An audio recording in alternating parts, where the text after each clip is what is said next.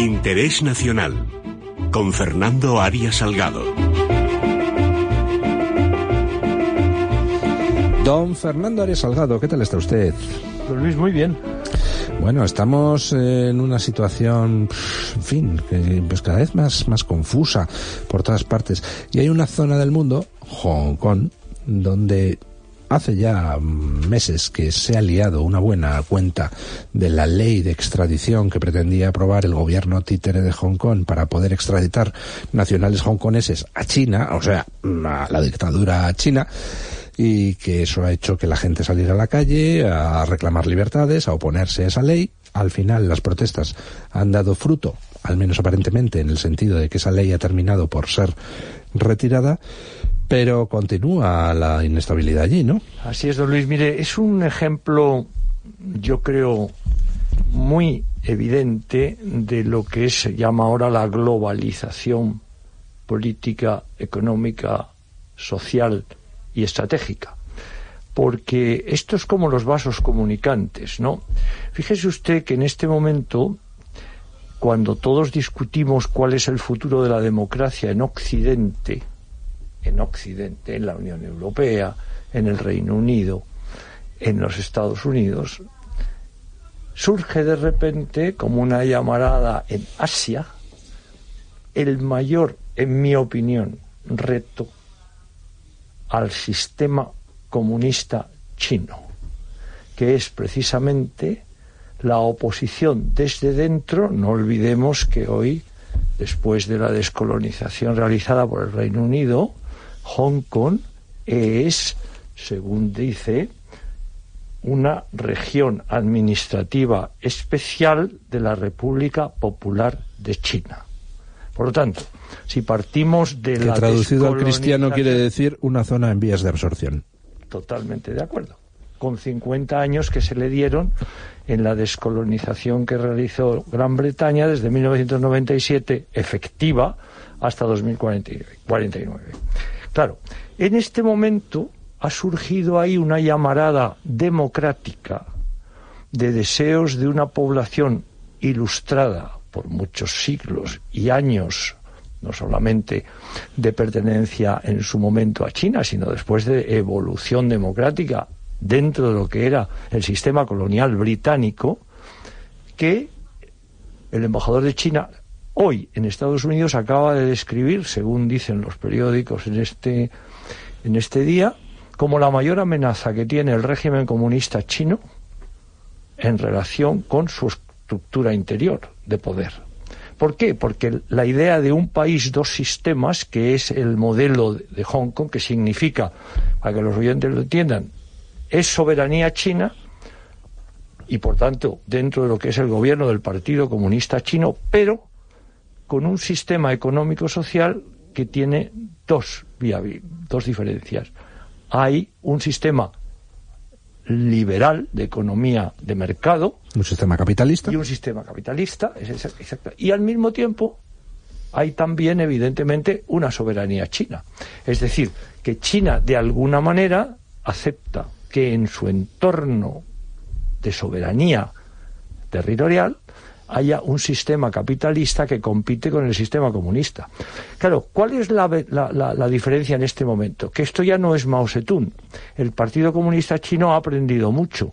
¿Y qué hace ahora? Pues que la democracia china, popular china, para entenderlo, la democracia popular china, comunista, compite con la democracia occidental liberal de una economía de mercado en donde en un territorio bajo soberanía china que tiene unos 11 millones de habitantes, tiene una provincia al lado, Guangdong, que tiene 100 millones de habitantes y en las cuales esto, como es lógico, se transmite por vía oral, etcétera, etcétera, lo que está pasando allí.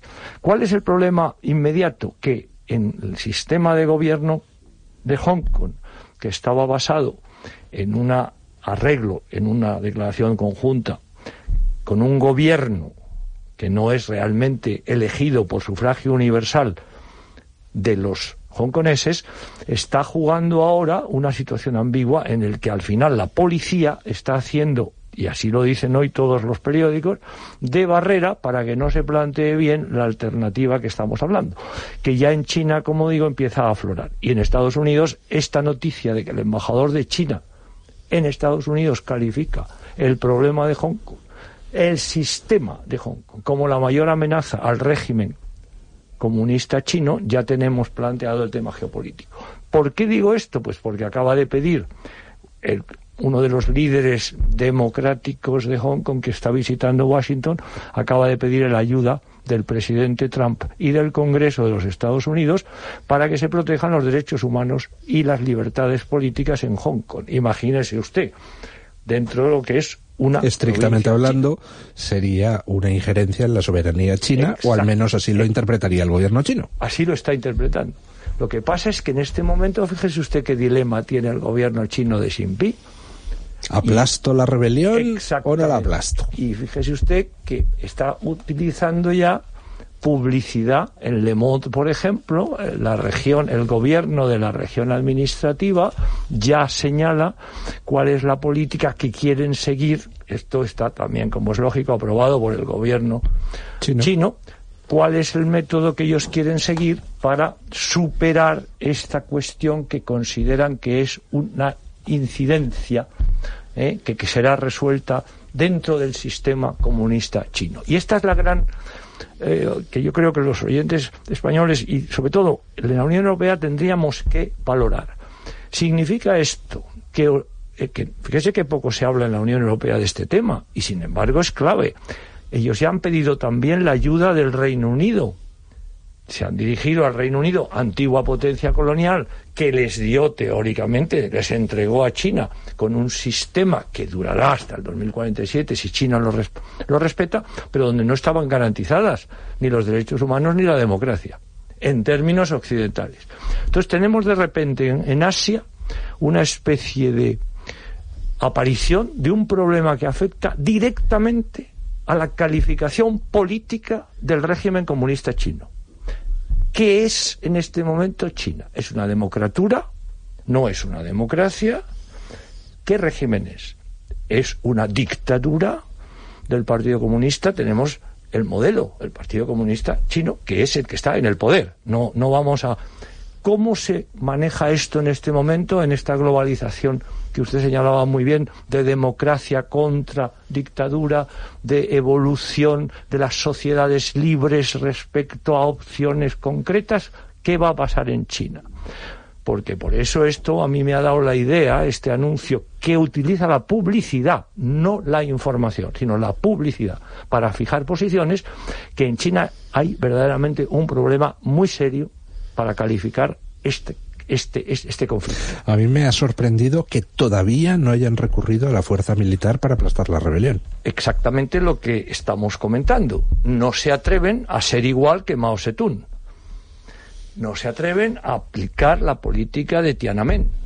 Sin embargo, acuden a una vía sutil de calificaciones muy, yo diría, orientales para saber cómo se utiliza la fuerza sin que parezca que se utiliza. Cómo se utiliza la censura sin que parezca que se utiliza. Y China en este momento tiene el gran reto, sobre todo en los Estados Unidos, en la Unión Europea, incluso en el modelo ruso, de demostrar que el Partido Comunista Chino en el fondo ha dejado de ser el Partido Comunista Chino. Vamos a ver si eso funciona así porque a ver cómo responden a la petición de libertades y democracia en Hong Kong, que es una provincia china. Por lo tanto, si esto ahora le dice el señor Wong, que es el líder que está en Washington, le dice al señor Trump que lo va a pedir una entrevista, le va a recibir el senador Marco Rubio, que es uno de los senadores eh, americanos en este momento más contrario a la política china, ya tiene Estados Unidos un punto de apoyo frente a lo que se llama el apoyo chino de la izquierda en general, el apoyo a China, porque fíjese usted que pocas críticas hay del modelo de gobierno chino en ningún sitio, ¿eh? en otros sitios hay, son mucho más vocales, para decir, oiga, aquí la democracia también puede funcionar estilo Hong Kong. ¿Cuál es el límite? ¿Cuáles son las diferencias? ¿Qué modelo de, yo diría, de cláusulas democráticas como hacemos nosotros en los, en los tratados internacionales se pueden introducir para que China respete los derechos humanos. Los tenemos, la Unión Europea los utiliza, luego no se cumplen, pero bueno, se utilizan, ¿verdad? Y en este momento tenemos el Brexit, el Reino Unido responsable de esta situación política, puesto que el tratado que está en vigor lo firmó la señora Thatcher. ¿Eh? y por lo tanto es el que gobierna, se gobierna Hong Kong de acuerdo con ese tratado que dura 50 años, hasta el año 2047. Bueno, entonces ahora tenemos el Estados Unidos, que tiene relaciones con China muy complicadas. ¿Qué va a hacer el Congreso de los Estados Unidos? Le han pedido que haga un acuerdo, una cláusula en todos los tratados con China que proteja los derechos humanos en Hong Kong y la democracia. Fíjese usted, la democracia en Hong Kong en este momento tiene el color negro se visten de negro. Los demócratas de Hong Kong, la juventud que está ahí, eh, ha elegido el color negro para demostrar. Ellos ya saben que ahora funcionan sobre la presión china y claro, se, los paraguas, las máscaras, un poco, están también sometidos a una presión enorme. Pero esta visita de este de este líder juvenil, opositor, sí. opositor a Estados Unidos, que la que da hoy cuenta Le Monde en, su primera página, tiene un enorme efecto revulsivo respecto a toda esta batalla que estamos en el mundo sobre el modelo democrático, qué significa la democracia, cuáles son las libertades básicas para ver si una democracia existe o no. O sea, geopolíticamente, en mi opinión, Hong Kong, Taiwán, Corea del Sur, plantean de nuevo Corea del Norte, una gran revolución geoestratégica en relación con los, los gobiernos que no sigan el modelo democrático occidental. Y por lo tanto Estados Unidos ahí también se va a ver en este momento. Porque este el silencio de Trump es muy importante porque esto él sabe, como sabemos todos, que va a la médula del modelo Xi que ha intentado por todos los medios pasar dentro de esta ola multilateralista que defiende la izquierda, como un gobierno sensato, moderno, que protege las libertades, que ya no es y que se recurre ahora a la represión desaforada, pues entonces rompería todo el discurso. Exacto. Por eso ahora fíjese usted que es la policía de Hong Kong la que está cargando con la responsabilidad de mantener el orden. 30.000 30.000 policías que tienen en Hong Kong eh, y ahora está siendo objeto de grandes ataques críticos por parte de los jóvenes eh, demócratas, como se llama, porque está utilizando verdaderamente la violencia para acabar con la, eh, yo diría, no rebelión, porque hasta ahora es más bien una espontánea manifestación de que quieren seguir viviendo con un régimen que no sea exactamente igual que el que existe en el régimen comunista chino. Y claro, eso que dice el embajador chino en Estados Unidos, un país, dos sistemas es la mayor amenaza que tiene el sistema comunista por parte del otro sistema. Son los dos que compiten. ¿Va a ganar el de Hong Kong o va a ganar el de Pekín? Uno es comunista, otro es economía social, economía social de mercado, liberalismo económico, etc. Por eso están ya apareciendo momentos para la independencia. Fíjese usted, don Luis, con el modelo que tenemos en Europa y los problemas de secesión que hay en Europa, entre los cuales nosotros sufrimos uno, imagínese esto ahora usted en China también, con un movimiento de secesión de una provincia bajo la soberanía, qué problemas geopolíticos plantea. El mundo va a cambiar mucho. Muchas gracias, don Fernando, y gracias a ustedes, queridos oyentes, por habernos aguantado un fin de semana más. Les dejamos con los compañeros de servicios informativos. Después, la jungla de asfalto, y a partir de mañana a las 6 de la mañana, el programa de Federico. Nosotros volvemos el próximo sábado a las 8. Un abrazo muy fuerte.